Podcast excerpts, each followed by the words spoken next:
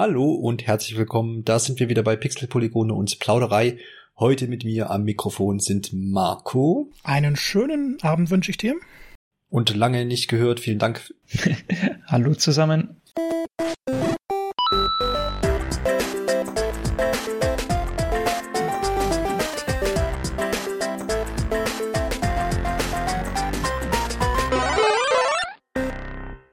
Ja, ich bin immer über die Nettigkeiten, die da von Marco Koll, ich bin immer ganz kurz perplex und ja, kann ich immer gar nicht einordnen. Dankeschön, mit, Dankeschön. Ja, ja, natürlich. Gemeinsam sprechen wir heute über Bravely Default Zwei, jetzt hätte ich fast Second gesagt, das geht ja gar nicht, das werden wir auch gleich nochmal einordnen. Äh, erscheint jetzt oder ist jetzt kürzlich erschienen, je nachdem, wann ihr diesen Podcast hört. Und Nintendos großes Spiel für den Monat Februar. Und da wollen wir doch mal drüber reden, ob das wirklich ein großes Spiel geworden ist, ob das ein gutes Spiel geworden ist, wem man das empfehlen kann. Und all das soll jetzt stattfinden. Und ich habe es ja jetzt gerade schon gesagt, äh, Bravely Second hätte ich fast, wäre mir fast, fast rausgerutscht, ist es aber gar nicht, da steht nämlich eine römische 2, also darf man das auch als 2 oder 2 lesen. Und da setzt man doch da gleich an, nämlich bei den alten Titeln. Es gab nämlich schon ein Bravely Second, wenn mich nicht alles täuscht, 2016 für den 3DS und vorher gab es einen Bravely Default 2013 auch für den 3DS. So, wie ordnet sich denn jetzt Bravely Default 2 dort ein, Philipp? Genau, also ich würde sogar noch ein bisschen weiter ausholen, denn äh, es Auch gab noch, ja. noch weiter, ja.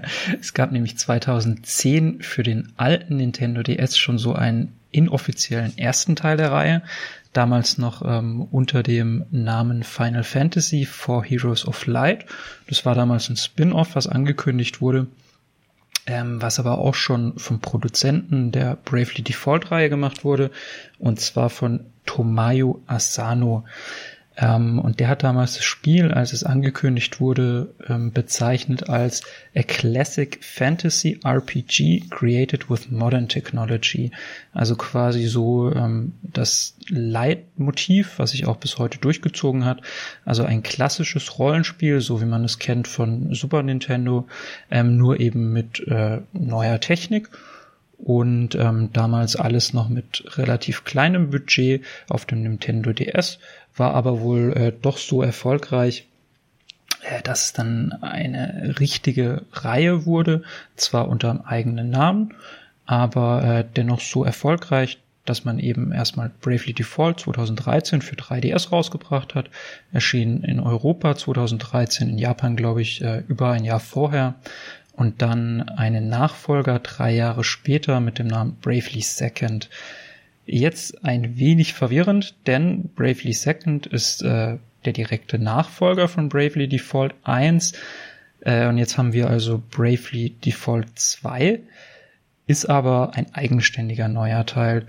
Also wenn man es jetzt äh, mit Final Fantasy vergleichen würde, ist ungefähr so wie jetzt äh, Final Fantasy X einen Nachfolger bekommen hat oder Final Fantasy äh, 12 oder 13 war es ja mit ein, zwei Nachfolgern. Und so hat sich das dann äh, ungefähr abgespielt. Also Bravely Default, direkter Nachfolger Bravely Second, wo die Story tatsächlich fortgesetzt wurde und Bravely Default 2 jetzt mit eigenständiger Story auf der Switch. Und ähm, so ungefähr vom Weg des Studios war es dann tatsächlich so. Wir hatten Bravely, Def äh, Bravely Second äh, 2016 für ein 3DS. Dann hat das Entwicklerstudio unter dem Produzenten an Octopath Traveler auch für die Switch gearbeitet und dann wurde 2019 bei den Game Awards endlich Bravely Default 2 angekündigt. Und äh, da gab es dann sogar im März 2020 schon die erste Demo dazu. Haben vielleicht auch einige von euch schon runtergeladen gehabt damals. Kurz nach der Demo wurde eine Umfrage rausgeschickt, wo Feedback eingeholt wurde. Und dieses Feedback wurde eingearbeitet ein halbes Jahr lang und ähm, schlussendlich erschien dann im Dezember 2020 eine zweite Demo, wo dieses Feedback eingearbeitet war. Also man konnte quasi ähm, seinen eigenen Senf dazu beitragen, um, äh, um das Spiel so aktiv mitzugestalten. Hm. Hast du denn, hast du auch Senf mit bei, dazu beigetragen? ich habe das, an mir ging das vorbei, ich habe die Demos mir jetzt nicht angeguckt und so, aber ich finde es ja immer interessant, wenn Entwickler einem irgendwie die Möglichkeit dazu geben, teilzuhaben. Und soweit ich informiert bin, hat das dort auch geklappt. Also die haben das sich auch schon angeguckt und haben auch ein paar Sachen wohl umgesetzt. Das habe ich zumindest am Rande mitbekommen. Hast du da auch aktiv mitgewirkt? Äh, nee, tatsächlich nicht, denn ähm, bei Octopath Traveler war es zumindest so bei der Demo, dass du diesen äh, Spielstand mit übertragen konntest, also musstest nicht von Null anfangen. Und das hat mich dann bei ähm, Bravely Default 2 ein bisschen abgeturnt, weil ich ist halt schon ein Rollenspiel, da sitzt man nicht nur 20, 30 Minuten dran, selbst wenn es nur eine Demo ist und war auch weiß Gott anderes zu tun im März 2020, dass ich da dann nicht so äh, Lust auf eine umfangreiche Rollenspiel-Demo hatte. Marco, wie war es bei dir? Hast du da irgendwie versucht, auf die Entwickler einzuwirken oder hast du dir die Demos überhaupt angeguckt gehabt? Tatsächlich gar nicht. Das Spiel hm. wurde ja damals angekündigt, hast mir angeguckt. Ich dachte, okay, ist interessant. Ich hatte aber auch die Vorgänger nicht gespielt. Und irgendwie dachte ich mir dann, ich, ich warte erstmal ab, lass das Spiel fertig werden. Es war halt bei der Octopath Traveler Demo so, dass mir die erste damals überhaupt nicht gefallen hatte. Und dann habe ich das Interesse am Spiel schon verloren gehabt. Und als dann halt die, die zweite Demo kam oder die, die erweiterte Demo, die hat mich dann wieder gefesseln können. Und dann dachte ich, okay, ich mach's hier nach demselben Prinzip. Mhm. Ja, es ist immer so ein, so, ein, so ein zweischneidiges Schwert bisschen mit den Demos. Also ich bin auch eher ein Freund davon, äh, klar, auf jeden Fall Demos auszuprobieren, aber manchmal, ich weiß nicht, ob es bei RPGs, ob es da so immer unbedingt Sinn macht, wie Philipp jetzt auch schon gesagt hat, gerade wenn ich jetzt vielleicht Spielstände nicht mitnehmen kann. Aber Marco, hast du das mitbekommen, inwiefern dieses äh, Fan- oder Spielerfeedback denn umgesetzt wurde? Zu viel kann ich darüber gar nicht sagen. Hm. Ähm, ich weiß auf jeden Fall, dass die erste Demo vielen Spielern zu schwer war. Und dann in der zweiten Demo, habe ich mich vorhin von Philipp noch belehren lassen, ähm, wurde dann ein System eingeführt, dass man den Schwierigkeitsgrad wählen konnte, zumindest einen leichteren. Ähm, ich glaube, es gab wirklich eine, eine, ziemlich detaillierte Liste auch an Kritikpunkten. Einige Sachen davon wurden verbessert, andere nicht. Aber so unterm Strich kann man definitiv sagen, die, die haben nicht nur gesagt, hey, füllt mal diese Umfrage aus, sondern die haben sich das zu Herzen genommen und das Spiel, soweit es möglich war, in einigen Punkten angepasst. Hm. Ja, ich fand halt immer so als Außenstehender den, diesen Zeitraum März bis Dezember ja doch dann relativ, ich bin jetzt kein Insider, was Spieleentwicklung angeht, aber fand den relativ kurz, um zu sagen, aha, okay, dann geht dann, kann man da so viel noch ändern und. Ja, so ja. grundlegende Sachen dann glaube ich wieder nicht. Es sind dann tatsächlich mehr, so, ne? wie oft tauchen Gegner auf und hm. wie schwer, also wie viele Leben hat der dann. Solche Sachen lassen sich wahrscheinlich eher noch abändern, als dann komplette Gebiete zu ändern oder so. In der Demo wurde ja zum Beispiel ähm, das zweite Gebiet damals gezeigt vom jetzigen Spiel. Was dann aber tatsächlich noch angepasst wurde, ist zum einen der Schwierigkeitsgrad, den Marco schon erwähnt hat, ähm, zum anderen aber auch so ein bisschen die Menüs. Also in der ersten Demo hat man zum Beispiel nicht gesehen, ähm, welcher von den eigenen Helden denn bei Kämpfen als nächstes dran ist. Man hatte auch gar keine Ahnung, wer von den Gegnern denn jetzt äh, als nächstes am Zug sein wird. Sie haben zum Beispiel bei der Auswahl von, von Aktionen auch kleine Bildchen noch eingefügt, damit man schneller erkennt, äh, für wen man denn gerade überhaupt die Aktionen ausführt. Also lauter so kleine User Experience Sachen auch, ähm, die das Spiel einfach ein bisschen nutzerfreundlicher machen. Und ähm, da war ich dann auch echt ein bisschen überrascht, dass sie das alles noch eingefügt haben, ähm, weil es einfach jetzt keine großen Sachen sind, aber wenn man es dann mal spielt und gerade so ein paar alte Videos anschaut, sind es schon Sachen, die man definitiv vermissen würde. Wenn ich das gerade so höre und mir vorstelle, eine Version ohne die Sachen, die du gerade genannt hast, wäre es definitiv ein komplizierteres Spiel. Also in dem Sinne, dass man die Übersicht schneller verlieren würde. Hm. Ein Punkt würde ich gerne aufgreifen, den Philipp ja eben noch schon umrissen hat, äh, als es auch um die klassischen, äh, um dieses Final, um dieses Final Fantasy The Four Heroes of Light äh, ging, mit dem klassischen Fantasy-Rollenspiel, was da beschrieben wurde. Was macht denn das klassische Fantasy-Rollenspiel aus? Weil ich als alter äh, ne, RPG-Hase brauche da noch mal ein bisschen, ein bisschen Input. Also wie unterscheidet sich das denn zum Beispiel von heute, von modernen Rollenspiel, was ist denn daran das Klassische? Und was ist daran vielleicht auch interessant? Marco, vergleichst doch mal mit Final Fantasy VII Remake. Naja, das, das ist, finde ich, ein sehr einfacher Vergleich. Final Fantasy VII Remake hat ja sehr viele aktive Elemente, man kämpft direkt und klar, man kann in Menüs noch Angriffe auswählen, aber da ist ja wirklich die Action eher im Vordergrund. Und hier ist man wirklich, in, also man wird in eine andere Zeit versetzt, wobei ich gar nicht sagen würde, dass diese Art von Spiel ausgestorben ist. Man hat halt seine Gruppe und in den Kämpfen geht's dann rundenbasiert voran. Man wählt einen Angriff aus, der wird ausgeführt. Die Geschwindigkeit der Angriffe, also wer ist als nächster dran, wie lange muss man warten, bis man wieder einen ausführen kann, sind dann Sachen, die man immer im Hinterkopf behalten muss. Und ansonsten ist es so ziemlich das Bilderbuch-RPG. Also es gibt natürlich andere Systeme, da kommen wir ja gleich noch drauf zu. Ähm, aber ansonsten so das ganz typische. Fällst einen Angriff aus, der Angriff wird ausgeführt und wartest, bis dein Zug wieder dran ist. Und dann natürlich, man erkundet Dungeons, man hat äh, Städte, in denen man Aufträge annehmen kann. Man hat ein sehr ausgefeiltes Jobsystem. Ähm, es gibt sehr, sehr vielfältige Charakteranpassungen dadurch auch. Und wenn ich jetzt so auf eher modernere Spiele schaue, so im Sinne von Persona, da wird ja doch immer was aus, also klar, es ist auch ein rundenbasiertes Rollenspiel, aber da versuchen sie immer sehr moderne Elemente mit reinzubringen, gerade was den Fortschritt und die Geschichte zwischen den Kämpfen angeht. Und hier bleibt es einfach bei der Reise von vier Helden, die die Welt retten. Mhm. Das gibt's denn aus dem äh, ein, ein so ein Paradespiel Beispiel, äh, äh, was man, mit dem man das vergleichen kann aus dem, was weiß ich, Super Nintendo Zeit oder sowas. Da gab es auch einen Haufen so Spiele, ne? In dem Sinne. Da kann ich nicht viel zu beitragen. Die Rollenspiele so, sind Former der Zeit. Ja, gewesen. du bist so unendlich jung, Philipp. Also dieses äh, große, große Vorbild für die Bravely Default-Reihe war eigentlich von Anfang an schon Final Fantasy 3. Ja. Das war so dieses erste Final Fantasy-Spiel, äh, was auch dieses Jobsystem anzubieten hatte. Daran orientieren sich ganz viele, beziehungsweise diese Systeme werden äh, ganz oft so als Vorbild einfach für, für die ersten Jobsysteme hergehalten oder hergenommen. Und so ist es eigentlich auch bei Dra Bravely Default jetzt, ähm, dass es so nach diesem, nach diesem Schema gestaltet wurde. Ja, wunderbar. Dann äh, gehen wir doch mal ein bisschen tiefer rein in Bravely Default 2. Und zwar geht um die Story als allererstes. Wir wollen ja wissen, was ist da los? Wieso äh, sind jetzt schon wieder vier Helden irgendwie unterwegs, um was zu tun? Und äh, ist das dann wirklich alles komplett neu? Also gibt es da überhaupt keine Verbandelung mit den alten Teilen? Wie kann man das einordnen, Marco? Du hast dich ein bisschen, was heißt ein bisschen, du hast ja umfangreich gespielt, wie ihr beide, muss man an der Stelle auch mal erwähnen, aber du hast dir mal Gedanken dazu gemacht, denn das ist, glaube ich, nicht ganz so einfach, ne? Ja, Verbindung zu den alten Teilen kann ich jetzt ehrlich gesagt nicht sagen, mhm. weil ich sie nicht gespielt ja, habe. Aber vielleicht kann das Philipp ähm, noch ergänzen, man, aber genau. Genau, das wird er dann machen, hoffentlich. äh, ansonsten beginnt die Geschichte sehr, sehr klassisch. Mhm. Klassisch ist, glaube ich, das Wort, was wir noch ein paar Mal benutzen werden.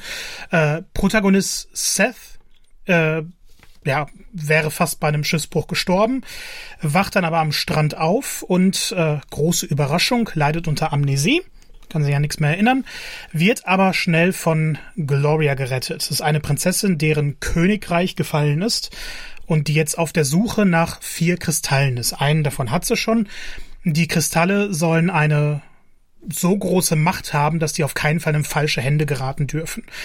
Und die äh, recht schnell lernt der Spieler dann noch Elvis kennen, einen Zauberer, der nach den Asterixen sucht. Ich habe keine Ahnung, wie es ausgesprochen wird. Äh, aber ähm, das sind im Endeffekt ähm, die, die, die Fähigkeiten, die Jobs zu wechseln, kommen wir dann später zum Spielerischen noch dazu. Und dafür hat er auch die Söldnerin Adele angeheuert, die reisen zusammen, aber irgendwie überschneidet sich die Reise dieser vier einfach und die sagen dann, okay, wir versuchen durch die Königreiche zu reisen, wir suchen diese Kristalle. Ähm, Seth hat natürlich eine, eine besondere Rolle und relativ schnell wird offenbart, dass er vom Windkristall ausgesucht wurde, als Held des Lichts, Hero of Light, äh, zu agieren. Und ähm, ja, fortan klassischer geht es kaum, reist man mit der Truppe durch Königreiche, man sucht nach diesen Kristallen und äh, im Hintergrund macht sich halt immer die, die böse Armee von Holograd darauf bereit, die die Welt zu erobern, diese Kristalle an sich zu reißen. Man hat also so eine sehr klassische böse Fraktion und viel mehr sollte man gar nicht wissen oder kann man gar nicht verraten, denn das Spiel, klar, in den ersten Stunden hat man diese Hauptgeschichte, dieser rote Faden, und dann wird er aber immer dünner. Denn wenn man in ein neues Königreich kommt, dann geht es erstmal darum, die neuen Charaktere kennenzulernen. Neue Geschichten offenbaren sich, sowohl große als auch kleinere. Und die, die eigentliche Hauptgeschichte taucht zwar immer wieder auf, aber nimmt dann vor allem in, in, in der zweiten Hälfte erst groß an Fahrt auf. Kann man denn sagen, du hast ja schon Königreiche erwähnt, äh, wie viele Königreiche bereist werden und wiefern die sich jetzt von ihrer Gestaltung unterscheiden? Philipp, hast du da, wie weit bist du denn gereist? ich weiß jetzt gar nicht, wie viel genau ich verraten darf. Also es gibt, ähm, ich glaube, so in den ersten Probematerialien hat man äh, auf jeden Fall vier Königreiche gesehen. Und ähm, gerade um so mal den Vergleich zu ziehen zu den ersten Teilen, ähm, kam es mir ein bisschen austauschbar vor, was man da so sieht. Also man hat eben so dieses klassische äh, Königreich mit den Rittern, so eine Burg. Dann hast du äh, so eine so eine Wüstenstadt. Dann gibt's einen Wald. Dann gibt's äh, dann gibt's ein bisschen eine Eiswelt. Und das ist eben so gefühlt hat man das alles schon ein, zweimal gesehen, vielleicht in Rollenspielen, auch wenn äh, Leute wie du, Johannes, jetzt nicht so viele Rollenspiele äh, spielen. Gut, Eis, Eis Wasser, Wald kennt man auch aus Mario, ne? Also ja, genau. Also die klassischen Elemente wurden bedient. Genau, also ja. die, die klassischen Elemente ähm, und klar gibt's dann schon noch ein paar mehr, aber nicht mehr allzu viele mehr und die, ja, also die, äh, die großen Überraschungen sind dann auch tatsächlich nicht mehr so dabei. Hm. Und ähm, ja, also Vergleich zu den ersten paar Teilen, da gab es gefühlt auf jeden Fall mehr Welten, die man entdecken konnte und die auch äh, nicht ganz so abgedroschen waren wie jetzt die Königreiche, die man da jetzt im im neuen Teil erkundet. Hm. Was denkst du, woran das liegt? Ist das vielleicht, hat man sich vielleicht gesagt, ja, wir machen das jetzt mal ein bisschen klassischer, es passt vielleicht irgendwie besser in die Geschichte oder in dieses gesamte Setting rein, dass man jetzt hier nicht irgendwie abgedrehte, keine Ahnung, Untergrundwelten mit äh, was weiß ich, äh, betrunkenen äh, Gesindel oder was auch immer hat, keine Ahnung, die Fantasie geht schon mit mir durch. Also, oder sagst du, naja, das, man hat, es ist vielleicht tatsächlich einfallslos gewesen, oder gibt es schon eine Begründung, wenn man sagt, okay, nee, wir wollen es ein bisschen bodenständig machen? Mm, also wird natürlich ein bisschen durch die Story begründet, weil diese Kristalle auch gewissen Elementen zugeordnet sind, was mhm. diese Elemente sind.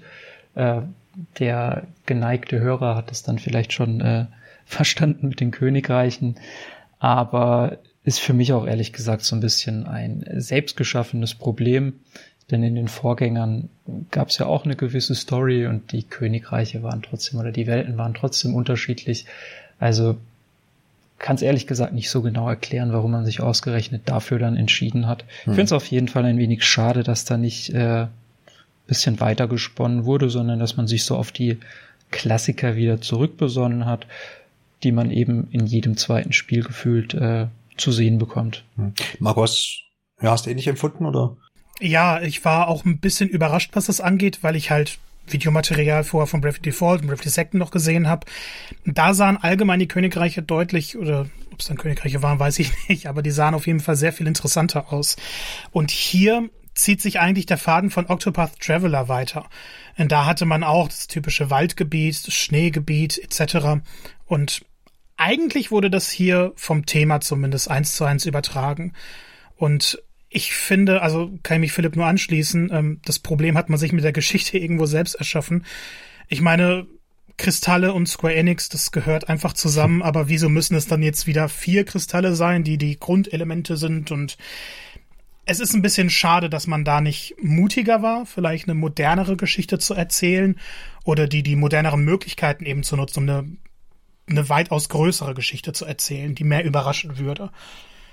Im Endeffekt, glaube ich, lag der Fokus aber doch so stark aufs Kampfsystem wieder, dass sie sich gesagt haben, okay, solange man die, die Truppe mag, ähm, es ist alles in Ordnung. Und ich finde auch die Charaktere, obwohl nicht alle Dialoge gut geschrieben wurden, ähm, man wird mit der Truppe warm. Ich mag die vier Helden tatsächlich, da gibt's immer wieder schöne Momente und äh, ab und zu taucht dann oben rechts so ein kleines Symbol auf, hey, hier ist ein Gruppengespräch.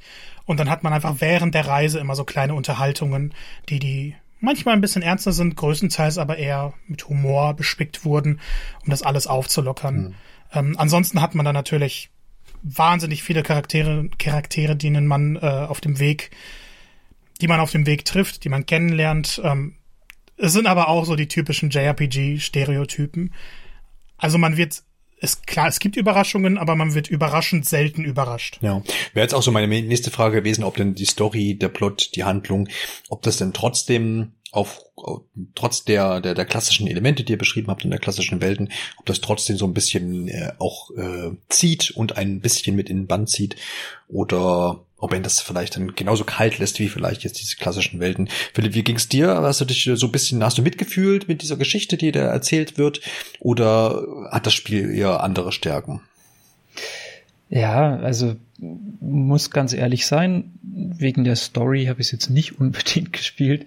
Ähm, ist auch echt so ein bisschen nach Schema F gewesen. Also am Anfang mit den äh, mit der Prinzessin, die irgendwie ihr Königreich verloren hat, ähm, Kristalle einsammelt, alles gefühlt schon hundertmal gelesen und gesehen und so weiter und so fort.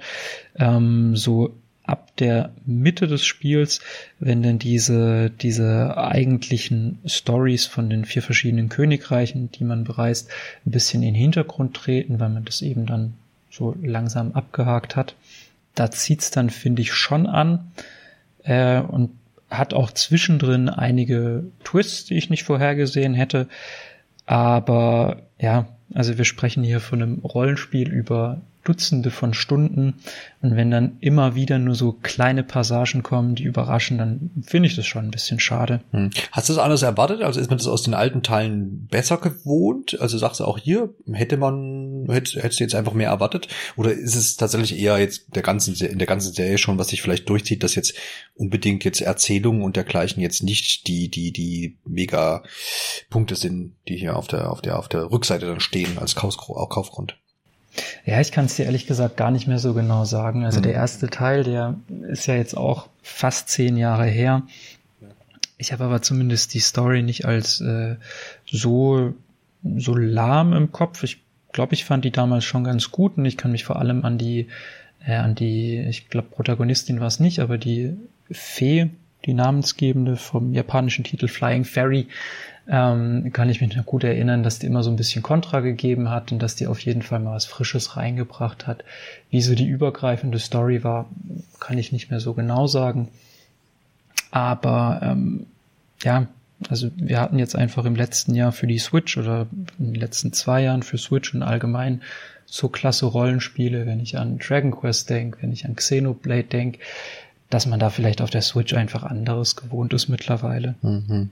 Ja, klar. Gut, dann lassen wir doch mal diesen großen Part Story und Handlung ein bisschen beiseite. Wir fassen zusammen, dass das einfach eine klassische Geschichte ist, die nie ohne großen äh, Primborium erzählt wird, die ein paar nette ähm, Wendungen vielleicht hat für den einen oder anderen, auch ein paar nette Charaktere bietet, aber nichts, was einem jetzt wahrscheinlich komplett äh, irgendwie in den Bann zieht und man nichts über nichts anderes mehr nachdenkt, wenn man das gespielt hat. Aber das Wichtigste ist doch immer bei unseren Videospielen, die wir so besprechen, natürlich das Gameplay. Und wenn wir hier schon ein Rollenspiel haben, dann ist ja Gameplay auch ein sehr, sehr, das Gameplay ein sehr, sehr großer Faktor. Es geht immer ums Kampfsystem. Es geht um die, die schon erwähnten Jobs, um Nebenaufgaben und dergleichen. All das soll jetzt folgen. Und hier lese ich ja in unserem Feindroman schon wieder klassisches Rollenspiel der SNES-Ära im neuen Gewand. Wir hatten das dahin geschrieben. Philipp, Vermutlich ich. Ja, kann sein. Ne? ja, beschreib doch mal das grundlegende Gameplay für, für, für mich als Laien und für, falls noch Laien da draußen sein, sein sollten, für die, für die dann bitte auch. Genau, also Marco hat es ja vorhin schon mal kurz so angerissen, ist äh, ja wie gesagt, klassisches Rollenspiel, so wie aus der SNES-Ära. Also du hast äh, deine Truppe aus Helden, die gemeinsam die Oberwelt bereisen. Ist auch äh, von der Perspektive her, so wie man es von SNES kennt, wie man es von PlayStation-Rollenspielen kennt, so eine leicht äh, schräge Perspektive von oben, wenn man auf der Oberwelt ist. Ähm, besucht dann Städte, ähm, bekommt in den Städten kürzere Aufgaben, bisschen Dialoge hier, Dialoge da, man kann in Läden shoppen und ähm, mit dem neuen Auftrag in der Hand geht man dann in Dungeons, äh, schnetzelt sich durch Monsterhorden sozusagen, natürlich rundenbasiert und äh, besiegt dann kleinere äh, Bosse in, am Ende vom Dungeon. Also so eigentlich ganz klassisch, wie man es schon kennt. Ähm, was jetzt aber so besonders ist an dem Spiel, Ähm, was sich auch aus den Vorgängern so weiterträgt, ist eben dieses Kampfsystem, woher auch der Name kommt. Also im Kampfsystem gibt es äh, zwei verschiedene äh, Rollen quasi. Es gibt einmal Brave und einmal Default, daher also der Name. Äh, und zwar bedeutet äh, Brave, dass man quasi eine Aktion ausführt und Default, dass man in Abwehrhaltung geht. Wenn man jetzt in Abwehrhaltung geht, dann spart man sich aber eine, äh, eine Aktion quasi auf. Heißt, wenn man einmal in Abwehrhaltung gegangen ist, kann man dafür in der Folgerunde zwei Aktionen lösen. Und dadurch entsteht eben eine gewisse Dynamik, äh, entsteht eine gewisse Strategie, da man äh, bis zu drei, ja, bis zu drei Aktionen ansparen kann äh, die man dann nacheinander vom Stapel lassen kann. Also jetzt mal in Kämpfen ausgedrückt. Ähm, ich habe einen Zwischengegner vor mir. Ich habe äh, ein Team aus vier Helden, habe einen Kämpfer, habe äh, zum Beispiel da noch einen Magier, der schön äh, Zauber sprechen kann, damit der Kämpfer äh, eine höhere, eine höhere Attacke bekommt, einen höheren Attackenwert, kann das viermal hintereinander auf meinen Kämpfer loslassen, der währenddessen sich natürlich äh, in der Abwehrhaltung befindet und dann wird eine Attacke losgelassen, die jetzt äh, Schadenspunkten ausgedrückt nicht nur 100 Schaden ausrichtet, sondern das Zehnfache davon. Also es lohnt sich auf jeden Fall, äh, dieses System dann auszunutzen. Auf der anderen Seite kann man natürlich auch äh, in den Minusbereich gehen. Heißt, wenn ich jetzt auf einen Schlag zu viele Aktionen auslöse, weil ich eben auch in den Minusbereich kommen kann, dann stehe ich aber erstmal ein paar Runden äh, komplett ohne Verteidigung da und muss dann im schlimmsten Fall ein paar Schläge kassieren, äh, die dem Charakter das Leben kosten dann. Also dementsprechend echt äh, echt ein interessantes Kampfsystem, was man so eigentlich nicht, äh, nicht in anderen Spielen gesehen hat, was auch äh, unglaublich spannend macht. Und ich finde, das ist auch so der, der größte Pluspunkt von dem Spiel, dass einfach dieses Kampfsystem so richtig motiviert und so richtig Spaß macht. Ja, klingt auf jeden Fall nach etwas, wo man sich ein bisschen reinfuchsen muss, was man nicht einfach so ein bisschen nebenbei mal zwei, drei Knöpfe drückt und immer so ein bisschen das Gleiche tut, äh, sondern das klingt schon danach, als müsste man sich da ein bisschen mit auseinandersetzen. Und ich glaube, das ist ja auch das, was man gerade will bei so einem Rollenspiel, dass man das, dass das so ein bisschen fordert auch. Und dann finde ich es ja schön, wenn du sagst, dass das äh, auch anscheinend ein bisschen einzigartig ist, dass man das ein bisschen was Neues ausgedacht hat, was jetzt nicht auch schon fünfmal vorher irgendwo vorkam. Das, das klingt doch ganz gut. Marco, wie ging es dir mit dem äh, Kampfsystem, mit dem Gameplay allgemein? Äh, warst du da auch begeistert von? Ich fand's geil. Mhm. Also ganz ehrlich, das ist, finde ich, eines der spannendsten Kampfsysteme. Ähm, du hast gerade gesagt, man muss sich so ein bisschen reinfuchsen. Ja, aber ich dachte, das System würde mich eher überfordern, als es im Endeffekt der Fall war. Nach einem Kampf hat man raus, wie es funktioniert. Mhm. Und bei mir war es dann in den ersten Stunden so, dass ich sehr übermütig war. Und wenn da so eine Gruppe von drei Gegnern war, dachte ich, okay, ich nehme jetzt einfach die Züge. Ähm, also ich, ich gehe in den Minusbereich, ähm, kann die dann aber viermal hintereinander angreifen und dann sind sie erledigt, dann ist der Kampf vorbei. Und das war eine tolle Strategie und so kann man leichte Gegner wunderbar besiegen. Bis dann der erste Zwischenboss kam. Und da habe ich es dann halt auch probiert und äh, wurde relativ schnell in einer Runde komplett ausgelöscht. Ähm, heißt, man muss das Kampfsystem vielleicht gar nicht so richtig erlernen, aber man muss schauen und da kommt dann die ganze strategische Komponente äh, im Endeffekt hervor. Man muss schauen, wie man diese Züge nutzt und wann es Sinn macht, auf Risiko zu gehen. Denn vielleicht ist die Gruppe wirklich kurz vorm Ende und man kann aber alle heilen, dafür dann in den nächsten Runden nicht mehr. Ähm, oder man sagt sich, nee, man verteidigt jetzt und hofft irgendwie, dass man die nächste Angriffswelle überlebt um dann halt ohne diese Strafe des Aussetzens äh, durchzukommen. Und das zieht sich über das gesamte Spiel. Ich hatte nie den Punkt, wo dieses Kampfsystem langweilig wirkte. Gerade weil auch die Kämpfe natürlich immer komplexer werden, die, die Gegner werden immer schwieriger, wobei Schwierigkeit noch ein Thema ist, das wir gleich ansprechen werden. Aber äh, gerade wenn es Gegner sind, die ähm, ebenfalls besondere Fähigkeiten benutzen können. Fand ich sehr spannend zu erlernen, wann benutzen sie das, ähm, wie kann man diesen, die sich vor diesen Angriffen schützen. Und die Gegner benutzen ja dieses Brave, also Brave Default System ebenfalls, so dass man ein bisschen mit den Gegnern spielen kann. Man kann versuchen, die in eine Falle zu locken, dass sie ein paar mehr Angriffe äh, auslösen und, und man danach eher im Vorteil ist. Wobei ich dann auch sagen muss, ich habe mir oft vorgestellt, dass ich die dazu provozieren kann, und haben sie es einfach nicht gemacht. Also es ist schwer, die Gegner zu lesen, fand ich zumindest, was das angeht. Ich habe hier noch einen großen Punkt, den habt ihr, glaube ich, auch mit erwähnt. Das ist nämlich der Punkt der Jobs, der sogenannten. Habe ich erstmal gedacht, das sind äh, vielleicht Nebenaufgaben, die man machen muss. Aber soweit ich das verstanden habe, äh, sind damit ja auch irgendwie nochmal besondere Fähigkeiten verknüpft, wenn ich das alles richtig verstehe, die man wieder an seine, seine, seine Charaktere, einen von den Vieren, irgendwie zuordnet. Jetzt könnt ihr antworten und sagen, Johannes, ist das alles falsch verstanden? Oder ja, du bist einigermaßen nah dran, Philipp. sehr nah dran. Ne? Ja, es geht schön. jetzt hier nicht um, nicht um Bäcker oder sonst was, sondern ähm, man kann den Charakteren, ich glaube, das ist sogar äh, relativ zu Beginn vom Spiel, äh, findet man eben diese Asterixe, mhm. Asterixe, wie auch immer, ähm, und sobald man einen davon bekommt, äh, kann man seinen Protagonisten diesen Beruf zuweisen. Also das fängt dann an von den Kla äh, ganz klassischen Berufen. Ich werde jetzt nicht spoilern, weil es später einige schöne Überraschungen gibt.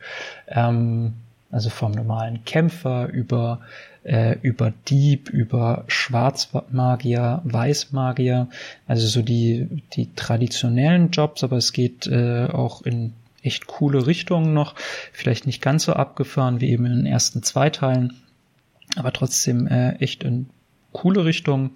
Und ähm, die Jobs, die bringen natürlich dann andere Fähigkeiten mit sich, die Attribute ändern sich. Also ein Magier hat dann zum Beispiel eine höhere Anzahl an Magiepunkten als ein Kämpfer, äh, kann dementsprechend mehr Zauber auslösen und überhaupt kann der ganz andere Zauber auslösen. Also während zum Beispiel dann ein Schwarzmagier äh, eher Schaden verursacht, ist ein Weißmagier dann derjenige, der die Charaktere eher heilt und so weiter und so fort. Also das ist dann äh, ganz separat von dem eigentlichen, von der eigentlichen Stufe vom Charakter. Und ähm, dazu kommt dann noch, dass eben die Jobs auch noch gelevelt werden können.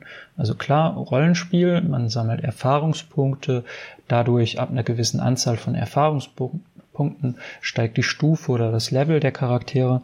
Und ähm, ein ähnliches System gibt es dann auch für die Berufe oder Jobs, also dass dann ein Beruf auf insgesamt zwölf Level aufsteigen kann und dann in dieser, in dieser Laufbahn weitere Fähigkeiten freischaltet, während man dann als, ähm, ich bleib mal beim Beispiel vom Weißmagier, während man am Anfang dann nur ganz wenig äh, Energie wieder zurückholen kann oder die Charaktere nur ein kleines Stückchen heilen kann, äh, ist dann auf der höchsten Stufe gibt es dann einen Zauber, der dann äh, ja sehr, sehr viel Energie einfach heilt. Und ähm, so gibt es dann in Dutzenden oder auf jeden Fall vielen, vielen Jobs, die man im Laufe des Spiels bekommt. Äh, und es zieht sich auch durch bis zur, bis zum letzten Kapitel, dass man immer wieder neue, äh, neue Jobs dann erhält, sich freispielt. Und ähm, ja, dadurch hat man einfach eine zusätzliche Komponente, die bei mir echt viel äh, Motivation noch gesorgt hat, weil ich äh, richtig gespannt war, dass ich äh, manche zusätzliche Fähigkeiten bekomme. Und ähm, die dann meinen Charakteren dann gut schreiben wollte.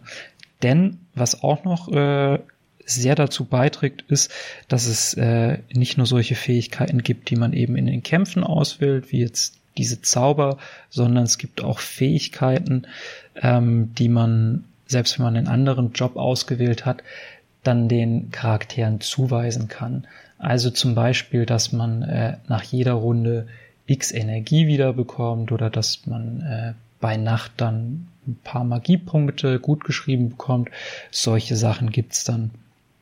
Heißt, äh, selbst wenn ich jetzt einen Kampfcharakter habe, dass ich dann aus dem äh, aus der Magiergruppe, aus dem Magierjob dann eine Fähigkeit rüberziehen kann. Und gleichzeitig kann ich auch immer äh, zwei Jobs den Charakteren zuweisen. Also es gibt immer einen Hauptjob, den man dann auflevelt. Es gibt aber auch immer einen Nebenjob. Also kann ich ganz äh, kuriose Mischungen herstellen, ganz kuriose äh, Kreationen machen, dass dann einer, der äh, einen super hohen Angriffswert hat und eigentlich nur am äh, Einsacken ist von Attacken, dass der dann aber sich auch gleichzeitig heilen kann oder ähm, äh, ein Zauberer, der äh, der zum Beispiel dann mit jedem Angriff auch ein bisschen Geld klaut. Solche Sachen kann man dann kreieren, ohne dass ich jetzt äh, viel von den Überraschungen weggreifen möchte. Hm. Klingt auf jeden Fall interessant. Ist es denn, was sich dann durch das ganze Spiel zieht oder ist das was, was so irgendwie so wechselt wie seine Unterhose? Also morgen mal Weißmagier, gestern dann Schwarzmagier, Mönch, was auch immer. Oder ist das schon eher eine Konstante? Also ich habe es äh, ist, wir sprechen hier jetzt nicht nur von ähm, drei, vier Jobs, die es da mhm. gibt, sondern echt deutlich, deutlich mehr. Und dadurch, dass die, es gibt zum Beispiel auch ähm, Jobs, die es ermöglichen, dass man fortlaufend mehr Erfahrungspunkte für die Jobs bekommt. Ähm, dadurch habe ich tatsächlich so die ganze Zeit die Jobs gewechselt. Also ich wollte quasi sofort, wenn ich einen neuen Job bekommen habe, habe ich geguckt, dass ich den dann auch irgendwie einsetze, dass ich den zumindest ausprobiere, damit ich eben diese Zusatzfähigkeiten übertragen kann, damit ich mir da irgendwie ein Traumteam basteln kann, wobei ich eben äh, tatsächlich immer wieder am Wechseln war. Und klar gibt's äh, manche Charaktere, die irgendwie besser geeignet sind für manche Jobs als andere. Aber ich fand diesen Mix einfach so klasse. Hm. Marco, wie ist es dir da ergangen? Bist du da jemand, der sich einmal so sein, sein Team zusammenstellt mit festen Kämpfern, festen Jobs und dann durch das ganze Spiel geht? Oder bist du da auch da bei Philipp und hast eher ausprobiert und hast dich motiviert gefühlt, so ein bisschen äh, zu ertasten, was da alles möglich ist? Ja, ich fand das gerade sehr lustig von Philipp zu hören, weil ich habe das genaue Gegenteil gemacht. Ähm, und das wurde mir zum Verhängnis. So sollte man es nicht machen. Ich habe halt nämlich relativ früh so die klassischen, also die, die klassischen Jobs bekommen relativ früh. Und ich, ich fühlte mich damit ganz wohl und dachte, ja, okay, ich kann es ja so spielen, das dann immer weiter aufleveln. Man nimmt sich dadurch aber, gerade wenn neue dazukommen und man die nicht mal wenigstens ausprobiert und ein bisschen schaut, was haben sie denn so, ähm, nimmt man sich die spielerische Freiheit, aber auch viele Optionen für die Kämpfe. Das heißt, man, man bleibt in einem Muster festgefahren und man kommt relativ gut durch, durch die meisten Gebiete. Einige Kämpfe waren dann unnötig schwer und ich dachte, naja, hätte ich mich jetzt ein bisschen mehr mit dem Jobsystem beschäftigt, ähm, wäre mir das leichter gefallen. Irgendwann kam dann aber der Punkt, wo ich gar nicht mehr weiterkam. Und das hat so ein bisschen mit den Kämpfen zu tun, weil eben auch ähm, Gegner diese Asterisken, so heißt es, steht hier, ähm, nutzen können. Und wenn man dann immer nur mit einem Team halt hochfährt und klar, die die Joblevel erhöht, was das angeht, obwohl das dann auch wieder länger dauern kann, ähm, hat man irgendwann keine passenden Gegenstrategien. Und dann kam wirklich der Punkt, wo ich gesagt habe, okay, du setzt dich da jetzt hin, du nutzt mal die Option. Und ich habe mich dann so ein bisschen in einem relativ langen Grind wiedergefunden, weil ich dann erst auf einem Schlag halt alles Mögliche mir anschauen wollte, alles Mögliche probieren wollte. Also ich würde sagen, man, man sollte das definitiv nicht so spielen wie ich. Und man sollte die Vielfalt genauso nutzen, wie Philipp das beschrieben hat. Ja, dann seid ihr euch ja zumindest nicht einig, aber du bist äh, wenigstens überzeugt von, von Philipps Gangart und wie er das gehandhabt hat. Er hat mich überzeugt. Ja, ja, ja. Und jetzt ist die Frage, kann man natürlich diskutieren, ob das, das Spiel nicht, nicht davon hätte überzeugen müssen. Also hat es ja jetzt auch, ne, jetzt aber. Ja, ich, ich, da muss ich ein bisschen einhaken. Hm. Ähm, wir spielen ja die Spiele immer in einer begrenzten Zeit. Und bei Rollenspielen ist bei mir immer so die Panik, dass ich es nicht rechtzeitig schaffe, weit genug zu kommen, möglichst viel zu sehen, so dass ich mich dann ein bisschen durchgehetzt habe und das sollte man halt nicht machen. Ja, ja klar. Und ich glaube, wer Rollenspiele wirklich spielen möchte, der wird sich damit auch beschäftigen. Und die, die Jobs sind ja auch sehr interessant und eigentlich hat man dieses Bedürfnis eher zu gucken, was machen die jetzt, wie kann das die, die eigene Truppe aufwerten, wie kann das das Kampfsystem noch vielfältiger gestalten. Und ich war aber in, irgendwie in so einem Tunnelblick und dachte, okay, du versuchst möglichst viel zu sehen. Mhm. Und das war der absolut falsche Weg. Ja klar, das kann manchmal bei gewissen Spielen und wahrscheinlich eben gerade bei Rollenspielen dann äh, ein bisschen unangenehm sein, wenn man sich so ein bisschen durchhetzen muss. Das gut, dass du das nochmal erwähnst, ja. Wie sieht's denn abseits äh, des Ganzen aus? Wir haben ja schon ein bisschen über die Welt gesprochen, über diese Königreiche, oder jetzt über die Kämpfe speziell. Gibt es denn abseits dessen noch viel zu erkunden? Also habe ich so ein bisschen auch so ein Erkundungsspiel, wo ich vielleicht paar nette Charaktere treffe, vielleicht irgendwelche ähm, Nebenaufgaben zu erledigt habe. Vielleicht bin ich bisschen in Städten äh, unterwegs, bin ich vielleicht mal in einer Taverne. Ähm, das wäre so das, was mich noch interessieren würde, was da abseits äh, los ist, Philipp. Ja, genau. Also ähm, es gibt auf jeden Fall so die Klassiker von den japanischen Rollenspielen. Also du hast ganz, ganz, ganz viele Nebenquests. Da hatte ich es vorhin auch mit Marco erst drüber, weil wir äh, vorhin noch ein bisschen uns gegenseitig ausgetauscht haben, bei welcher äh, Nebenquest wir denn aktuell hängen. Also es gibt äh, in jeder Stadt gibt's Nebenquests und sobald man irgendwie in eine alte Stadt nochmal geht, gibt's wieder neue Nebenquests. Und wenn man jetzt so ein bisschen die die äh, Nebenquests aus Assassin's Creed oder Witcher oder sonstigen äh, Spielchen gewohnt ist, solche Nebenquests sind es auf jeden Fall nicht. Also du hast zum Großteil irgendwelche sehr belanglosen, banalen Nebenquests, wo du einen Auftrag annimmst, musst ein Objekt bei Person A abholen, zu Person B bringen oder musst äh, X Monster besiegen oder oder oder. Das ist leider echt äh, fast der Großteil der Nebenquests, die verfügbar sind, was ich sehr schade finde. Aber auf der anderen Seite gibt es dann auch äh, solche Nebenquests, wo es dann auf einmal komplett neue Dungeons gibt, nur für diese Nebenquests, also in die man vorher nicht kam und in die man auch später nicht mehr kommen wird. Und es gibt auch Nebenquests, die ähm, die die äh, Hintergründe der Charaktere ein bisschen erläutern, also man komplett neue Hintergrundgeschichten erfährt, die die Charaktere einfach viel, viel ähm, lebendiger machen, viel äh, glaubwürdiger machen, warum sie denn so reagieren, wie sie jetzt reagieren. Ähm, zum Beispiel auch von Bösewichten, die dann irgendwann wieder auftauchen, die in der Stadt stehen, eine Nebenquest haben, die man sonst eigentlich wo man vorher eigentlich gar keine Verbindung dazu hergestellt hätte, wenn man die Nebenquest dann spielt, äh, dann auch andere Charaktere wieder äh, auftauchen und man dann so merkt, ah ja, die haben jetzt also, die kennen sich von früher noch, ah, und deswegen wurde jetzt das so und so gemacht. Also deswegen echt äh, ganz schön. Es gibt auch ein paar Nebenquests, wo du tatsächlich neue Berufe erlernst. Dementsprechend ähm, ein bisschen schade, dass man sich dadurch viele erstmal so durchbeißen muss. Auf der anderen Seite dann schön, dass man äh, neue Berufe bekommt, dass die Charaktere äh, besser beleuchtet werden. Also ja, so gesehen schon ganz schön.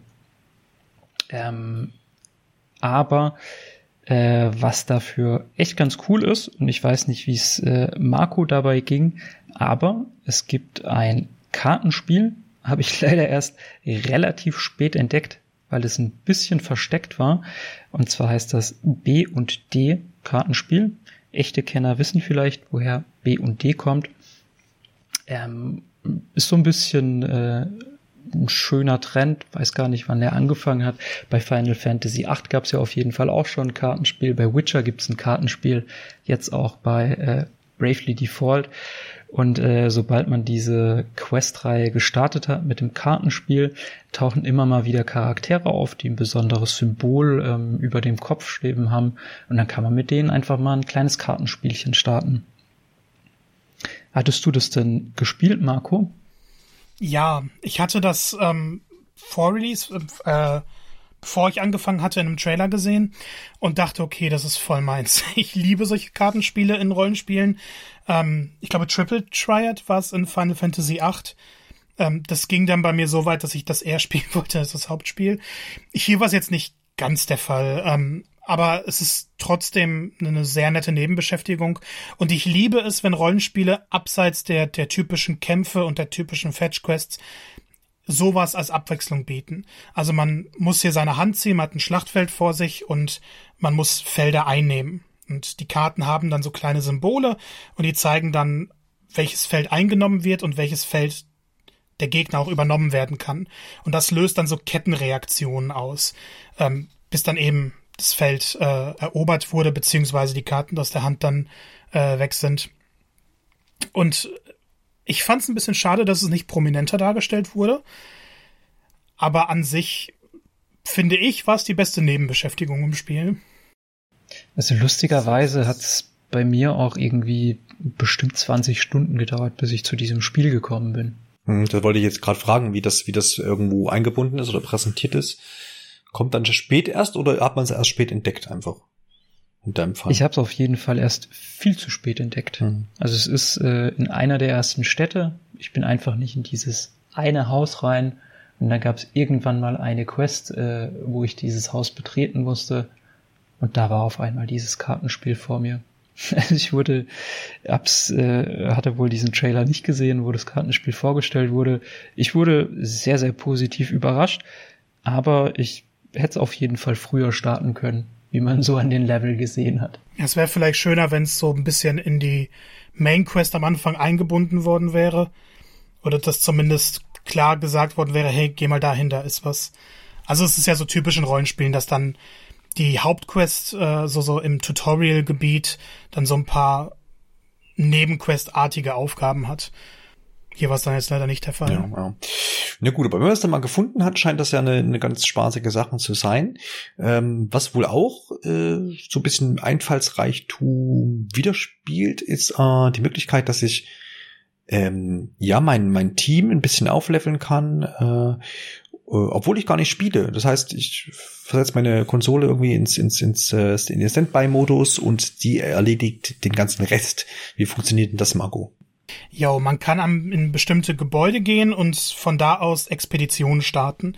Das ist dann sozusagen ein, ein Schiff, das das fährt in Echtzeit durch die Meere und findet dann immer mal wieder Items, ähm, lässt die Charaktere so leicht aufleveln. Man kann anderen Spielern begegnen Wobei ich dieses Feature jetzt nicht nutzen konnte. Wir sind ja noch in der Vor-Release-Phase. Ähm, und dadurch gibt's halt immer so ein bisschen Fortschritt. Ich glaube, das kann später noch ein bisschen beschleunigt werden und, und verbessert werden, das Ganze. Ich muss aber auch sagen, ich habe mich damit dann nach dem Anfang nicht mehr viel beschäftigt. Ähm, ich, ich glaube, es ist eine ganz nette Sache.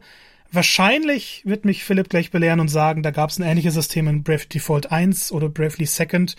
Ähm, weil es, es wirkte so ein bisschen wie Street Pass-System, nur durch hier halt übers Internet. Ja, genau. Also ich kann es dir gerade auch tatsächlich gar nicht mehr sagen, wie das in den ersten Teilen war. Aber ähm, sobald dieses kurze Tutorial abgelaufen ist, musste ich auch sofort an Street, äh, Street Pass denken, weil es eben auch so von der Aufmachung ist. Also du gehst da rein, du startest es, es läuft dann in Echtzeit ab und es läuft auch tatsächlich nur, wenn Standby ist. Ähm, und ich hatte dann, äh, ich glaube, zwischendurch kam ja dann Super Mario 3D World raus, als ich das Spiel gerade getestet habe. Und ähm, wenn's, äh, wenn Bravely Default dann auch nicht gestartet ist, dann läuft diese Zeit auch nicht weiter. Also es ist nicht so systemübergreifend, dass da irgendwie eine Uhr im Hintergrund mitläuft, sondern Bravely Default 2 muss geöffnet sein, muss sich im Standby-Modus befinden, damit diese Expedition, dieser Erkundungstrip weiterläuft. Und ähm, wir sprechen hier jetzt auch nicht davon, dass man es, ähm, dass man äh, irgendwelche super krassen Vorteile durch diese Expedition bekommt, aber es ist irgendwie ein ganz netter Zeitvertreib, wenn man den die Switch sowieso gerade am Laufen hat, dann kann man das auch im Hintergrund äh, starten. Das sind immer zwölf Stunden, die quasi äh, durchlaufen und erhält dann kleinere kleinere Items, um dann äh, die die Energie ein bisschen zu steigern oder die Treffsicherheit. Solche Dinge sind das dann. Ja, das klingt doch, äh, klingt doch hervorragend, würde ich sagen. Und interessant einfach, dass man sowas nochmal irgendwie umsetzt. Wobei, schön, dass du das auch nochmal erwähnst, dass das dann auch so ist, dass das Spiel weiterhin im Hintergrund quasi laufen muss, weil das ist ja dann nicht ganz Street Puzzle-like, wenn man das im Vergleich mal ziehen will. Ne? Also, dass ich währenddessen was anderes spiele zum Beispiel oder was. Aber ist ja was sicherlich auch dem, dem System an sich da irgendwie geschuldet, dass das halt so läuft. Aber ist doch eine nette Sache, dass man da einfach auch ein bisschen was noch hat, was man jetzt auch nicht allzu häufig sieht, denke ich. Jo, dann äh, reiten wir mal noch so ein bisschen weiter in äh, die Analyse des Spiels, ihr habt ja schon eine ganze Menge genannt, aber ein großer Faktor ist natürlich auch immer ähm, die technische Seite, ja, wie läuft so ein Spiel? Gerade interessant finde ich da jetzt auch, ne, den, den Umzug von 3DS auf, auf Switch. Also könnte man ja annehmen, wenn man pessimistisch ist, naja, wer weiß, ob die, wenn die das nur so alles übernehmen, ob das so toll aussieht, oder hat man sich da schon der Steigerung der Hardware dann auch angenommen? Und dann soll, habe ich auch gehört, großer Faktor soll Musik sein. Also da habe ich ja schon äh, relativ oft gelesen, dass das eine, eine gelobt wird. Ich habe ein paar Previews ähm, mir angeschaut zum Spiel und da war das auf jeden Fall ein Punkt, der positiv hervorgehoben wurde. Vielleicht fangen wir auch einfach damit an, denn das äh, klingt doch gut, oder Philipp? Die klingt äh, tatsächlich sehr gut. Ähm, und zwar haben sie den Komponisten Rebu engagiert. Das ist ein japanischer Künstler, der oft für die alten Teile schon zuständig war. Er hat zum Beispiel auch eine Band in Japan, die Sound Horizon heißt. Ähm, hat äh, an Attack on Titan gearbeitet, also hatte, glaube ich, ein Ending-Theme geschrieben, ähm, war auch an diesem Sailor Moon Remake zuständig, äh, tätig. Also so ist ein, ist ein bekanntes Kerlchen in Japan und ähm, klingt auf jeden Fall super. Also es ist eine sehr rockige Soundkulisse. Du hast äh, viele klassische klassische äh, Instrumente, aber trotzdem sehr sehr rund alles, sehr stimmig. Ähm, und zu dieser Musik kommt noch hinzu, dass äh, eben nicht nur die musikalische Untermalung klasse ist, sondern ich fand auch die, die Synchro echt gut. Und äh, dafür hatte Nintendo jetzt diesmal das äh, Synchronstudio, was auch schon für die Synchronisation von Dragon Quest 11 zuständig war. Heißt, du hast diese, äh, diese einfach die äh, charakteristischen Typen irgendwie. Du hast interessante Dialekte, äh, je nach Stadt. Heißt, du kommst dann von einer Stadt in die andere und der Dialekt ist auf einmal ein komplett anderer und passt super, finde ich, zu diesen neuen äh, Figuren. Was ich aber dazu sagen muss, äh, wir sprechen hier von einer englischen Synchro, also deutsche Synchro gibt's leider nicht. Gab's die in den alten also, Teilen oder? Nee, also ich glaube, äh, dass da einfach dieses Budget nicht gegeben ist, dass man es tatsächlich in die ganzen äh, Sprachen übersetzt. Ähm, aber ja, lieber habe ich eine sehr, sehr gute englische Synchro, die so abwechslungsreich ist, anstatt dass ich da irgendwie an die PlayStation 2 Synchros denke mit äh, richtig dubiosen äh, Sprechern. Ja, gerade wenn du jetzt sagst, dass das schön umgesetzt wurde, was jetzt ähm, die Dialoge angeht und dass man auch mal ein paar Dialekte und sowas dabei hat, dann ist das ja auch was, was sehr eigen ist und was dann halt auch gut passt, sicherlich, wie du geschrieben hast. Und wenn man das jetzt halt nochmal in vier oder fünf weitere Sprachen irgendwie bringen muss äh, für die Synchro, dann kostet das natürlich Geld, muss man ja auch Sprecher finden, die das entsprechend umsetzen können und dergleichen. Das kann natürlich mit einem Faktor sein, ja. Da wäre ich auch bei dir, dass ich dann eher die hervorragende englische äh, Synchronisation nehmen würde als ne, mehrere Sprachen, die dann irgendwie ein bisschen generisch dann da sind. Ja, das auf jeden Fall. Marco, hast du dem noch was hinzuzufügen? Nee, Philipp hat eigentlich alles gesagt. Ähm, bei den bei der Synchro ist glaube ich so ein bisschen Geschmackssache, mhm. weil ich sie auch qualitativ gut fand, aber hier fand ich's übermäßig im Vergleich zu anderen RPGs, dass dieses Overacting sehr oft dran war. Und gerade wenn es so etwas, ja, stereotypische Charaktere, sage ich mal ganz nett, waren, dann hat man schon gemerkt, dass da sehr, sehr stark betont wird und dass es sehr aufbrausend sein muss. Ähm, ist aber nicht schlecht, es ist einfach nur, wenn man sowas mag, dann ist es super. Äh, wenn man eher ein bisschen was Bodenständigeres haben möchte, dann sollte man sich darauf gefasst machen, dass es etwas lauter werden kann. Ja, wunderbar. Dann äh, kommen wir jetzt nicht drum rum, natürlich auch über die Optik zu sprechen. Ähm, man muss das ja immer so ein bisschen trennen. Ne? Ihr habt ja schon vorhin die, die, diese Königreiche benannt, wo ihr gesagt habt, naja, die sind nett, aber es ist halt jetzt nichts Weltbewegendes, nichts irgendwie groß Neues dabei. Man hat das schon ein paar Mal gesehen. Ähm, das ist ja so das eine, aber das gehört ja eigentlich nicht zur Grafik, ne? sondern das ist, ist ja wieder ein anderes Thema. Aber stützen wir uns mal eben auf den, auf den Part Grafik. Wie ist denn der, der, der Umzug vom 3DS, vom guten alten, auf die, auf die Switch gelungen? Ja, schwieriges Thema, würde ich mal so behaupten. ähm, als das Spiel damals angekündigt wurde auf der, auf, bei den Game Awards, da wurde natürlich ein Trailer gezeigt. In dem Trailer hat man schon ein bisschen den neuen Artstyle gesehen. Ähm, man muss dazu sagen, Bravely Default hatte schon immer diesen Chibi-Stil, nenne ich ihn mal. Also so diesen typisch japanischen Anime-Stil mit großen Köpfen, kleinen Körpern, ähm, wie man ihn eben von Nintendo DS, Nintendo 3DS äh, schon gut kennt, weil da einfach die Proportionen ein bisschen angepasst wurden, damit nicht alles so klein ist und damit man trotzdem noch schön Emotionen übertragen kann. Dieser Stil wurde ein bisschen weiterentwickelt, also sieht nicht eins zu eins aus wie, wie jetzt die 3DS-Teile, aber ich weiß nicht, ob ich denn äh, diese Weiterentwicklung als so geglückt jetzt äh, beschreiben würde. Also wir haben hier immer noch eine Nintendo Switch, die man eben auch auf dem Fernseher anschließen kann. Und ich finde, ähm, es sieht einfach echt sehr gemacht aus für einen Handheld.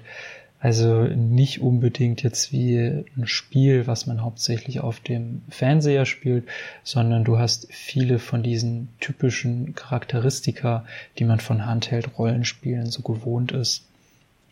Ähm, davon jetzt mal abgesehen, äh, neben diesen Figuren hast du eben äh, einen ganz schönen Mix bei der Grafik an sich, bei dem Artstyle an sich.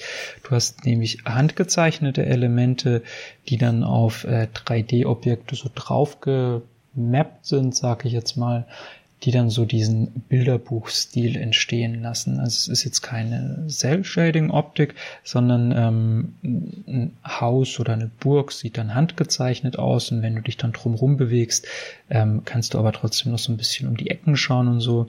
Also es ist eigentlich so ein lebendiges Bilderbuch, was ich ganz charmant finde von der Umsetzung her.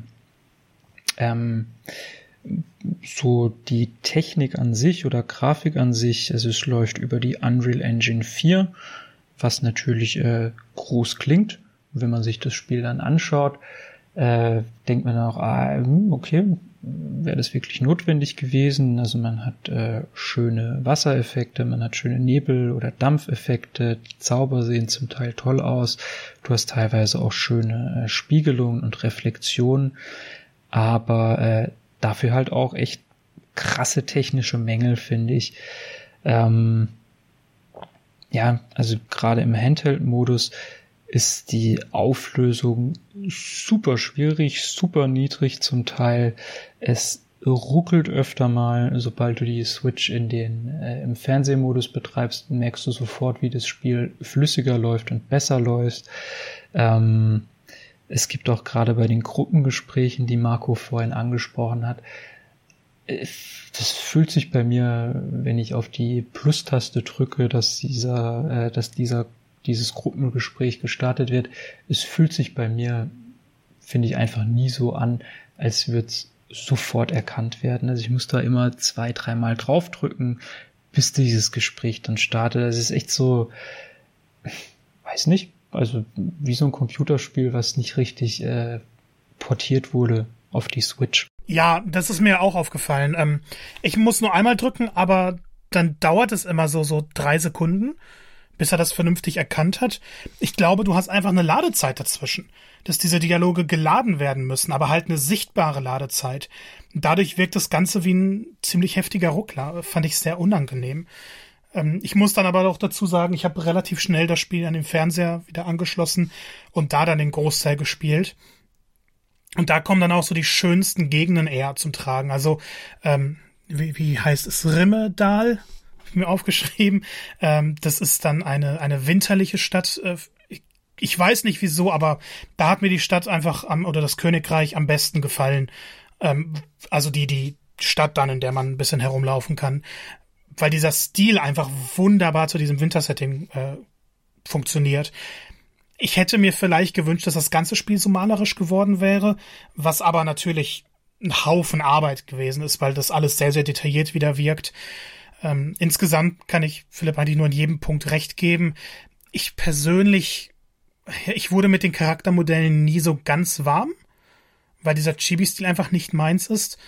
Aber er funktioniert und ähm, er lenkt jetzt nicht großartig ab. Also ich hätte es mir schlimmer vorgestellt und man gewöhnt sich sehr, sehr schnell daran. Aber man merkt, das ist halt kein so sauberes Spiel.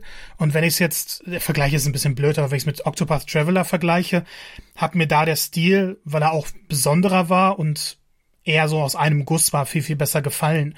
Und hier wirkt es manchmal so, als ob die Stile sich ein klein wenig beißen würden. Das ist dann aber auch wieder eine Geschmackssache. Ich bin mir ziemlich sicher, es gibt genug Leute, die das sehen und sagen, das sieht wunderschön aus. Ähm, vom, vom Stil, von den Modellen her. Ähm, ich finde nur einige Gebiete so in der Welt, wenn man so zwischen den Städten und Dungeons hin und her reist, hätten ein bisschen detaillierter ausfallen können. Aber da gibt's auch Gebiete, die besser aussehen, die schlechter aussehen. Es ist ein durch, durchwachsenes Paket ist vielleicht auch das falsche Wort. Ich glaube, man muss einfach mit den richtigen Erwartungen reingehen. Man darf jetzt nicht das größte, schönste Rollenspiel erwarten, sondern einfach ein, ein liebevolles Paket, das seine Probleme hat, mit denen man aber leben kann. Ja, was ich immer so von, von Screenshots beurteilen kann, äh, finde ich das auch gemischt, aber ich finde, dass die, aber da könnt ihr mich gerne auch korrigieren und vielleicht liegt das dann einfach an den Screenshots, dass die Charaktermodelle schon recht äh, detailliert sind, so, ne? Also abseits jetzt von der Umgebung und von den Welten, finde ich so die, die Charaktere und Gegner doch schon sehr detailliert ausgearbeitet. Oder täuscht das? Ist das hier ein, trügt das Bild der Screenshots, Philipp? Jein. Hm. Also jetzt, ich rede jetzt gar nicht von den Gesichtern, klar, die sind typisch in dem Stil, den du, den du gesagt hast, ne, glatt, große Augen, großer Kopf, aber so die Kleidung und sowas finde ich schon relativ. Genau, also an sich sind die Monster, ähm, also gerade die Monster sehen auch echt äh, top aus, sind interessant gestaltet ähm, und auch durch die ganzen Jobs, die du mit der Zeit dann eben bekommst, durch die, durch die Asterisken, ähm, wird eben schön abwechslungsreich aber da merkt man in dem Spiel eben auch so ein bisschen sein Budget an. Die Monster wiederholen sich halt unglaublich schnell, mhm. unglaublich oft. Also gefühlt hast du dann von denselben 20 Monstern äh, nochmal 20 Farbvarianten. Und äh, sowas finde ich dann auch immer super schade in einem Rollenspiel, wenn ich aus dem ersten Gebiet rauskomme und dann schon dieselben Monster wieder sehe, nur eben jetzt äh, statt grau in lila. Mhm. Ja, so ein häufiges Merkmal für, naja, es ist vielleicht die Zeit, die Zeit oder eben das Budget, wie du schon gesagt hast, gefehlt, um quasi da nochmal eigene Modelle irgendwie auszuarbeiten und nochmal irgendwie Leute ranzusetzen, die sich da auch nochmal Gedanken machen. Äh, es ist immer ganz schön, wenn dieses sich wiederholende Gegner dann irgendwie zumindest pseudomäßig durch die, durch die Story oder die Gegebenheiten irgendwie erklärt ist, aber das ist auch selten eher der Fall. Weiß nicht, wie es jetzt hier ist. Nee. nee, nee, also es wär, wäre durchaus möglich gewesen, dass da auch andere äh, Widersacher quasi irgendwie auftauchen. Ja. ja, gut, aber klar, das, wahrscheinlich hast du das schon richtig analysiert, dass da einfach dann so ein bisschen das Geld gefehlt hat oder die Manpower oder beides. Ja, klar, das ist natürlich ist meistens ja dann, solche Faktoren sind ja dann oft so der, der, der Kniff hinten raus, wo man sagt, naja, hätte man da jetzt noch irgendwie investiert und hätte das, hätte da noch ein bisschen was äh, verbessert. Es fällt ja auch so ein bisschen in die Riege von dieser, diese grafischen Schwächen, die da jetzt vielleicht noch mit da sind. Ne? Also wenn man sowas noch mit ausbügelt, noch ein bisschen Zeit reinsteckt oder Geld oder auch noch dann mehr äh, Gegnertypen schafft, dann ist das, sind das schon wieder zwei Punkte, die vielleicht, ich will jetzt nicht sagen einfach, aber eben durch mehr Budget, mehr Zeit äh, vielleicht ausgemerzt, ausgemerzt wären. Und da muss man halt dann überlegen, ja, also äh, woran liegt es dann? Ne? Also es ist dann Publisher-Vorgaben, Zeit und dergleichen. Ähm, sicherlich irgendwo da mittendrin wird es liegen. Aber dennoch, ähm, denke ich, äh, habt ihr diesen, diesen Punkt Grafik, Technik und damit eben dann auch den Sound und die, die, die ähm, Musik ja gut hier eingeordnet und ich glaube, ich habe jetzt und auch unsere Zuhörer haben da ein ganz gutes Bild bekommen. Jetzt ist vielleicht noch ähm, die Frage, bevor wir dann auch zum Fazit kommen, wie schwer wiegt es denn so in der Gesamtheit? Ihr könnt auch gerne dann auch fließend zum Fazit übergehen. Also ist es was, was jetzt groß stört oder sind das dann doch eher Sachen, an die man sich gewöhnt? Weil das hat man ja auch oft bei einem technisch nicht reinen Spiel, was irgendwie so ein paar so Schönheitsfehler hat, dass man dann irgendwann das völlig vergisst, weil eben das, das Gameplay so überzeugt und die Story irgendwie einen in den Band zieht. Dann ist einem das oft relativ schnell egal. Ne? Es ist immer nur so nur die erste Zeit, wo man sagt, ah, huch, naja, gut, okay. Aber da gibt es viele Faktoren, die einem, die das dann völlig überschatten können im positiven Sinne. Und dann interessiert mich natürlich auch hier, wie das jetzt bei Bravely Default 2 ist, Marco. Also mich persönlich haben die Sachen anfangs ein bisschen gestört. So die ersten ein, zwei Stunden. Ähm, man gewöhnt sich aber doch daran. Und man passt so die Erwartungshaltung ein bisschen an. Weil ich finde, die technischen Probleme, klar, sie nerven in einer gewissen Weise, aber sie machen das Spiel in keinem Moment kaputt. Ähm, es hätte sauberer sein können, vielleicht kriegen wir noch Patches. Aber bei mir war es dann tatsächlich so, dass ich so viel Spaß mit dem Kampfsystem hatte, dass ich relativ schnell so die, die optischen Unreinheiten ignoriert habe und relativ gut mit allem anderen klarkam. Man kommt in diese Welt rein. Und ich denke, so wird es den meisten gehen, weil die technischen Probleme nicht so schlimm sind. Und der Charme des Spiels, der kommt dann doch immer wieder durch. Und der wiegt dann einfach stärker. Und für mich ist das Spiel hauptsächlich ein Rollenspiel mit diesem Fokus auf das Kampfsystem. Und das ist dann auch die wirkliche Stärke. Und die ist dann so stark, dass die Schwächen übertrumpft werden. Diese ähnlich, äh, Philipp, oder hast du doch ein größeres Problem mit den Schwächen, Schwächen, die ihr jetzt aufgezählt habt? Ähm, nee, also tatsächlich geht's mir genauso wie Marco. Ich habe, ähm, aber im Gegensatz zu ihm habe ich es trotzdem hauptsächlich im Handheld-Modus gespielt, weil ich es einfach bevorzuge. Kann ich mal hier fünf Minuten spielen, da noch zehn Minuten spielen, ohne den Fernseher anmachen zu müssen. Ähm, Heißt, ich hatte dann, glaube ich, ein bisschen mehr mit dieser Technik noch zu kämpfen als Marco, aber mich hat es trotzdem äh, nicht so stark gestört, als dass ich es äh, nicht gerne weitergespielt hätte, eben weil diese diese Punkte wie jetzt das Jobsystem oder die tollen Kämpfe, die haben mich einfach motiviert, die haben Spaß gemacht. Ich hatte wirklich Lust, dann äh, doch nochmal irgendwie eine halbe Stunde zusätzlich oder ein, zwei Stunden zusätzlich durch die letzten Dungeons zu laufen, um noch ein paar Schatzkisten zu plündern oder noch ein paar Level zu steigen. Also war, äh, war trotzdem klasse. Und äh, was ich auch äh, interessant finde, diese technischen Mängel, gerade mit den Rucklern und mit der ganz, ganz schlechten Auflösung, das überwiegt tatsächlich so in der ersten Welt. Also klar, die Auflösung wird nicht später äh, Full HD von jetzt auf nix, aber ähm, zumindest so die schlechteste Auflösung auf der Oberwelt hatte ich tatsächlich bei der ersten Karte, bei der ersten Welt, was eben ein bisschen unglücklich ist. Das ist so der erste Eindruck, den man bekommt.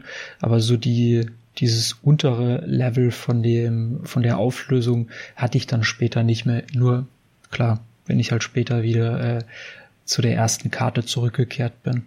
Ja, dann klingt das doch wieder sehr versöhnlich hier und, und dann äh, finde ich es auch schön zu hören, dass äh, das jetzt nichts ist, was irgendwie hier das ganze Spiel irgendwie zerreißt. Dann hätte das wahrscheinlich auch schon so benannt gleich beim Namen und hätte gesagt, äh, nee, da, da gab es technische Mängel, die so nicht hinzunehmen sind. Dementsprechend würde ich doch Marco bitten, vielleicht nochmal das ganze Ding hier, äh, das Bravely Default 2 einzuordnen. Ist das denn ein Spiel, äh, was ähm, für jedermann ist oder vielleicht auch nur für äh, Liebhaber von klassischem Rollenspiel? Oder wo siehst du hier Bravely Default 2? Hm, es ist schon ein bisschen schwer. Mhm, ja, klar. Ähm, wenn man so gar nichts mit Rollenspielen zu tun hat, gerade so mit japanischen Rollenspielen, gibt es, glaube ich, bessere Alternativen, mit denen man einsteigen sollte. Da gibt's einfach Spiele, die bieten in allen Aspekten interessantere Sachen. Auf der anderen Seite, wer halt schon mehr mit Rollenspielen vertraut ist und vor allem Wert auf ein interessantes Kampfsystem und Anpassungsmöglichkeiten, äh, wer, wer darauf vor allem seinen Wert legt, der wird hiermit, glaube ich, deutlich glücklicher. Ähm, es ist jetzt aber auch kein Spiel, das so schwer ist, um, um also dass das einen den Einstieg nicht ermöglicht. Ich würde nur sagen, es ist nicht das, das Rollenspiel, das das beste Gesamtpaket abgibt. Aber wenn man Bock hat auf eine, eine auf ein fesselndes Kampfsystem, auf gerade dieses Jobsystem, weil ich glaube, in, in dieser Art gibt es das heutzutage sehr, sehr selten, wenn überhaupt. Ähm, und dieses, hey, ich tob mich mal komplett mit meinen Charakteren aus, ich versuche die bestmögliche Party mir zu erschaffen. Ähm, da bietet das Spiel dann alles, was man sich nur wünschen kann. Gleichzeitig ist es eben, die Geschichte ist, ist gut, aber sie ist jetzt nicht das Beste, was das Genre zu bieten hat. Die optische Präsentation ist auch solide, also es hat sehr, sehr viele Punkte, wo es einfach solide ist, bis aufs Kampfsystem. Von daher muss man das ein bisschen abwägen. Und ich würde da wirklich sagen, wenn man die Demo spielt und mit der Demo zufrieden ist, also jetzt gerade die neueste Demo, dann kann man definitiv ins Hauptspiel schauen, weil dann wird einfach mehr davon geboten. Und ähm, wer jetzt aber so gar keinen Berührungspunkt mit Rollenspielen hat, vielleicht sollte es dann nicht das allererste Rollenspiel sein, in das man sich hineinstürzt. Wobei es da auch Ausnahmen gibt. Also es ist schwer genau zu benennen, für wen das Spiel ist, aber es geht doch eher in die Richtung, RPG-vertraute RPG-Liebhaber. Ja. Ja, so klingt es auch für mich einfach, was ihr mir bisher so erzählt habt, ne? Es ist, ist klar, ich bin so, ne, der eher der RPG-ferne Mensch und Spieler. Dementsprechend war da auch jetzt nichts dabei, wo ich sage, ah, ich muss es jetzt mal unbedingt ausprobieren und so. Ich glaube, da ist auch immer wieder der Punkt, dass es gerade dieses klassische und rundenbasiert und warten und äh, überlegen und so. Das ist das, was mich, glaube ich, immer so ein bisschen dann kalt lässt und äh, vielleicht auch ein bisschen so der Stil. Aber Nichtsdestotrotz finde ich doch deine Einordnung recht passend und ich glaube, das ist auch nachvollziehbar, wenn du eben sagst, dass die große Stärke dieses Kampfsystems, das Gameplay, wenn jemandem das gefällt, dass das dann auch ein Spiel für, für denjenigen ist. Und dann finde ich es auch gut, dass Nintendo hier eine Demo mit anbietet und dass man da dann auch so rein gucken kann und dass diese Demo dann auch halt auch abbildet, was man vielleicht ungefähr später bekommt. Ne? Und wenn man da aus der Demo ablesen kann, hey, das ist ein cooles Kampfsystem und einem das gefällt, dann kann man anscheinend auch zur Vollversion greifen und dann ist das doch eine runde Sache genauso rund wie unsere heutige Episode, die nämlich jetzt äh, am Ende anbelangt ist. Und dementsprechend danke ich zum einen äh, dir, Philipp, für die Teilnahme und natürlich auch dir, Marco. Und danke, bedanke mich auch bei unseren Hörern fürs Zuhören. Wir werden uns schon in den nächsten Episoden wieder hören. Wir machen weiter. uns gehen die Themen auf jeden Fall nicht aus, denn auch Nintendo wird natürlich noch ein paar Spiele liefern und die anderen äh, Teilnehmer machen ja auch noch so ein paar Sachen. Also bleibt weiterhin spannend, auch im Jahr 2021 und allen, die jetzt Bock auf Bravely Default 2 haben, wünsche ich viel Spaß und wir hören uns dann demnächst. Macht's gut. Bis zum nächsten Mal. Bis zum nächsten Mal.